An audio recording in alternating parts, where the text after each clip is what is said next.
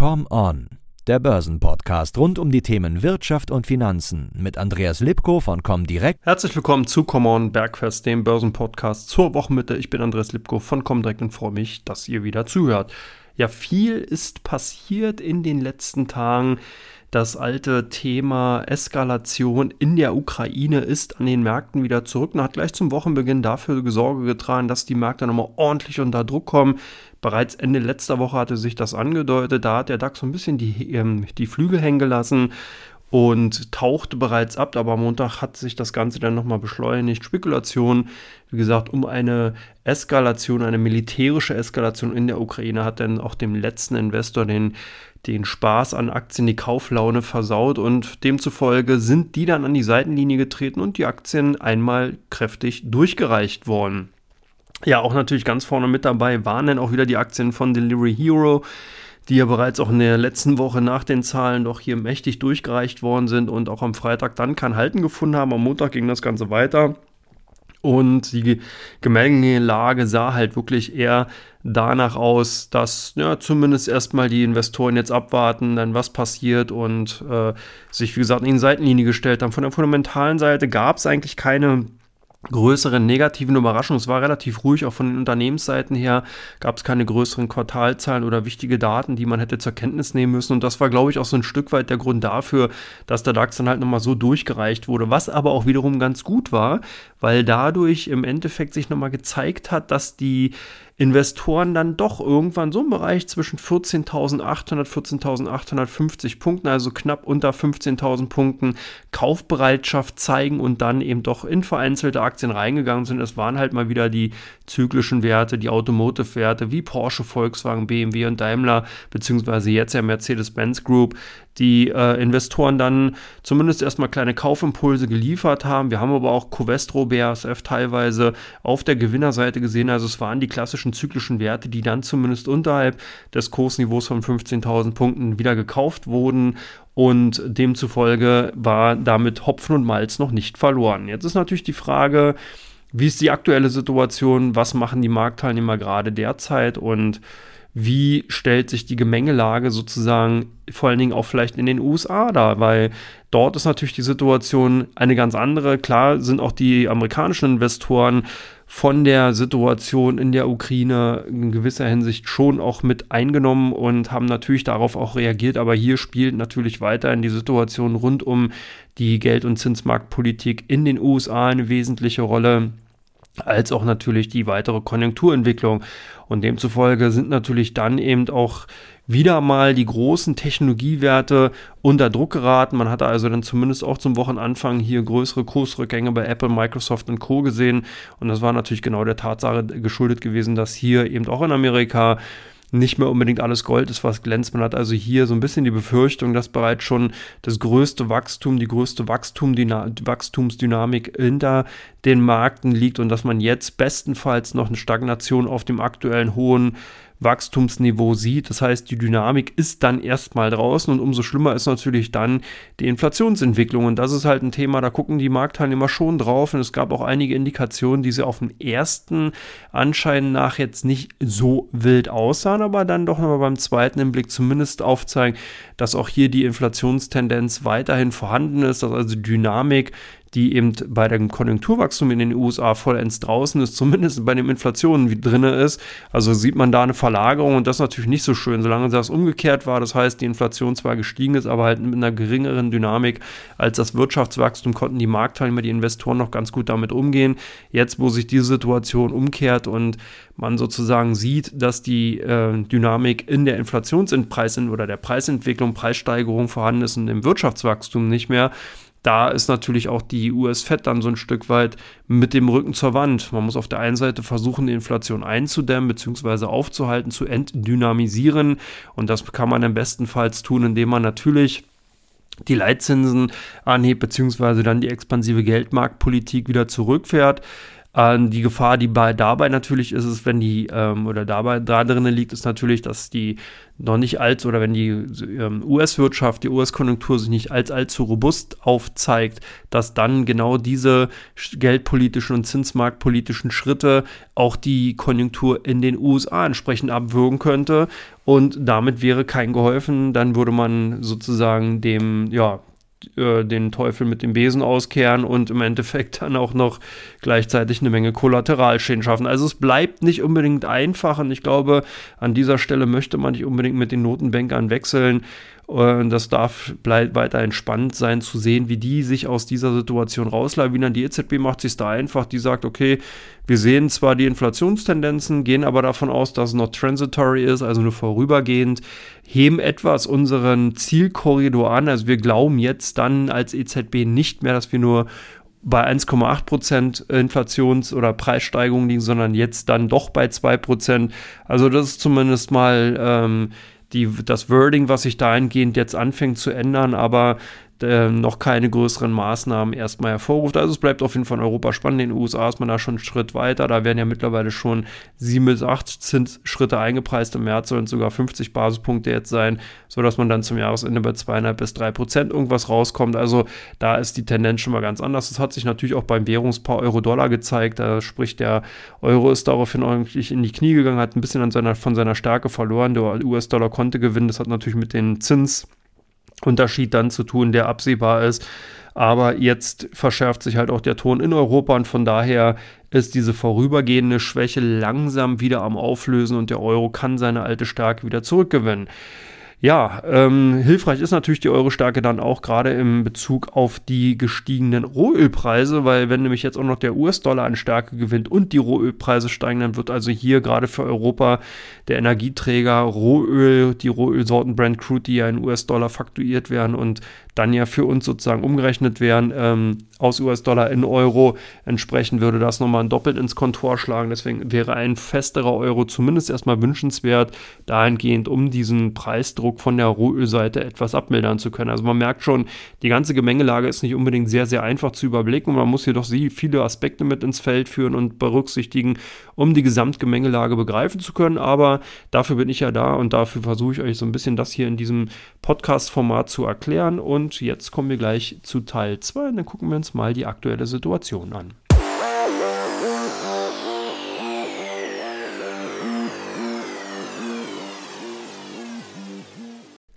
Ja, willkommen zurück zu Common Bergfest Teil 2. Jetzt schauen wir mal auf die aktuelle Situation. Und wenn wir uns den DAX ansehen, der notiert aktuell bei 15.354 Punkten, ist zumindest aus dem offiziellen Handel mit 15.480 Punkten noch rausgegangen, nachbörslich dann nochmal etwas rückläufig gewesen und damit weiterhin im charttechnischen Niemandsland. Das heißt, er ist sozusagen beim Bereich 15.480 ist ungefähr die Abwärtslinie, die sich aus, dem aus den Höchstkursen im Januar, äh, also beziehungsweise Anfang Januar und äh, dem Verlaufshöchstkurs aus Anfang Februar darstellt. Da hat er sich so ein bisschen den Kopf gestoßen und scheint jetzt zumindest daran abzuprallen. Jetzt ist halt wichtig, ob die Aufwärtstrendlinie, die so ungefähr bei 15.260 Punkten hält, ob die verläuft, ob die hält oder ob da nochmal der DAX durchgereicht wird. Wie gesagt, ich habe es im ersten Teil schon gesagt, der Bereich unter 15.000 Punkten, so 14.800, 14.850 Punkten, hat zumindest in den letzten Wochen öfters gehalten. Also hier waren dann eben auch Investoren bereit, selbst in Krisensituationen wieder bei deutschen Aktien zuzugreifen. Von daher ist da zumindest erstmal ähm, Hopfen und Malz noch nicht verloren. Ich denke, wir wären erstmal nochmal eine leichte Kurskonsolidierung in den kommenden Tagen, also sprich dann morgen, heute haben wir es ja schon gesehen, morgen dann auch nochmal sehen. Und dann braucht es eben nochmal richtige Impulse, die dann entweder von den Unternehmensdatenseiten kommen können oder eben von der konjunkturellen Seite, das muss ich halt auch nochmal zeigen. Wir haben heute einige Konjunkturdaten aus den USA bekommen und ähm, das ist im Endeffekt, das waren zum einen natürlich die Lagerbestände als auch die Industrieproduktion, Kapazitätsauslastung, also alles ganz, ganz wichtige Daten. Wir haben auch nochmal die Importpreise gesehen, die gestiegen, stärker gestiegen sind, als man eben erst gedacht hatte. Wir hatten die Hypothekenanträge und so weiter. Also auch nochmal eine Indikation für den US-Häusermarkt, der in, heute reingekommen ist. Und wir bekommen nachher das US-Protokoll der geldpolitischen Notenbank-Sitzung um 20 Uhr, also in einer guten Stunde. Es gibt also ganz, ganz viele Indikationen, die dann nochmal auch Impulse natürlich für die Märkte geben könnten und die dann wichtig werden. Und in den kommenden Tagen geht auch dann das, der Zahlenreigen bei den Unternehmen weiter. Das bedeutet natürlich, dass auch hier dann neue Impulse einfach für die Märkte anzunehmen sind. Heute kommt Nvidia noch, Cisco Systems und AIG haben bzw. werden noch die Zahlen vorlegen, also alles Indikationen für die amerikanischen Märkte, die dann auch insgesamt natürlich auf den deutschen Markt abstrahlen. Und äh, das wird natürlich dann auch nochmal ganz, ganz spannend werden und von daher richtungsweisend für die kommende Zeit. Insgesamt zeigt sich auch der Eurobond Future ein bisschen fester. Das heißt, wir sehen also hier auch wieder die Flucht in der sogenannten sicheren Häfen setzt sich heute ein bisschen fort. Das heißt, obwohl die Märkte äh, heute einen guten Teil wieder der, ähm, des Gewinns ausbauen konnten, beziehungsweise dann auch wieder hergegeben haben, sind einige Gelder dann doch in den Anleihemarkt wieder zurückgekehrt. Und äh, bei dem Bitcoin zum US-Dollar ist ein bisschen Schwäche zu sehen, aber das ist alles auch auf so einem Niveau, wo man jetzt nicht unbedingt davon ausgehen muss, dass das jetzt schon eine Trendumkehr ist, sondern tendenziell eher wirklich ganz klare Gewinnmitnahmen, nachdem in den letzten Tagen dann doch teilweise üppige Gewinne zu verzeichnen waren. Also von daher die Situation auch in den USA all eher momentan auf Kurskonsolidierung eingestellt, nachdem halt gestern und zumindest heute zum Börsenanfang oder zum Handelsbeginn dann doch die Kurse relativ fest waren. Da haben eben jetzt Marktteilnehmer doch einige Chips vom Tisch genommen. Das ist auch sicherlich ganz klar nachvollziehbar und äh, wird sich halt zeigen, dass, denke ich mal, in den nächsten Tagen das Ganze sich dann auch auflösen wird und wir vielleicht zum Wochenende hin dann doch wieder einige Punkte höher stehen. Aber das ist sicherlich nochmal ganz spannend. Da gehe ich nämlich auch nochmal in Teil 3 dann darauf ein, um euch dann eine Vorausschau geben zu können, was in dieser Woche noch so ansteht worauf ihr euch dann im Endeffekt noch einstellen könnt und ähm, was dann natürlich noch insgesamt an Einflussfaktoren für den Börsenhandel zu berücksichtigen ist. Also das auf jeden Fall in Teil 3. Nur aber in Teil 2 nochmal äh, der Rückblick, beziehungsweise dann eben die aktuelle Situation in den USA. Ich hatte gerade schon ein bisschen auf äh, Europa geschaut, beziehungsweise hier auf Deutschland. In den USA sieht die Situation halt so aus, es kommen eben noch einige Technologiewerte, also von daher ist man hier eher auf der vorsichtigen Seite. Der SP 500 wird, dürfte auch erstmal in den kommenden Tagen weiter outperformen, also eher der festere Index sein. Und äh, das hat natürlich nicht nur mit der Marktbreite zu tun, dass hier 500 US-Unternehmen drin sind, sondern es hat hau hauptsächlich damit zu tun, dass eben hier von der Menge her, nicht von der Gewichtung ganz wichtig, sondern von der Anzahl der Indexunternehmen hier doch das Gros einfach aus der Alt Economy kommt. Und die ist momentan doch tatsächlich eher die Stütze der Aktienmärkte als dann eben die Technologiewerte, die ja doch in den letzten Quartalen sehr, sehr gut performt haben und die jetzt einfach aufgrund dieser ganz, ganz vielen Sondereffekte durch Covid und durch den Digitalisierungsdruck und so weiter hier natürlich Sonderkonjunktur gefahren haben, kann man davon ausgehen, dass äh, sich das Ganze jetzt erstmal wieder durch Basiseffekte bereinigen wird und von daher werden Technologiewerte eher so ein bisschen die Marktbelastungsfaktoren bleiben und sein, und die Old Economy könnte das auffangen und demzufolge denke ich, dürfte auch hier das Augenmerk eher bei den Zahlen von den Old Economy Unternehmen liegen und auch interessanter sein. So, und damit sind wir in Teil 2 oder mit Teil 2 durch und kommen dann jetzt zu Teil 3 der Vorausschau.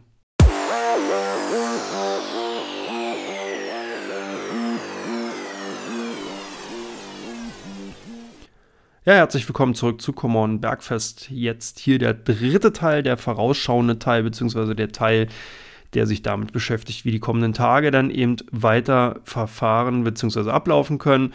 Da werden wir natürlich gucken, worauf werden die Marktteilnehmer schauen. Natürlich morgen die Erstanträge auf Arbeitslosenhilfe.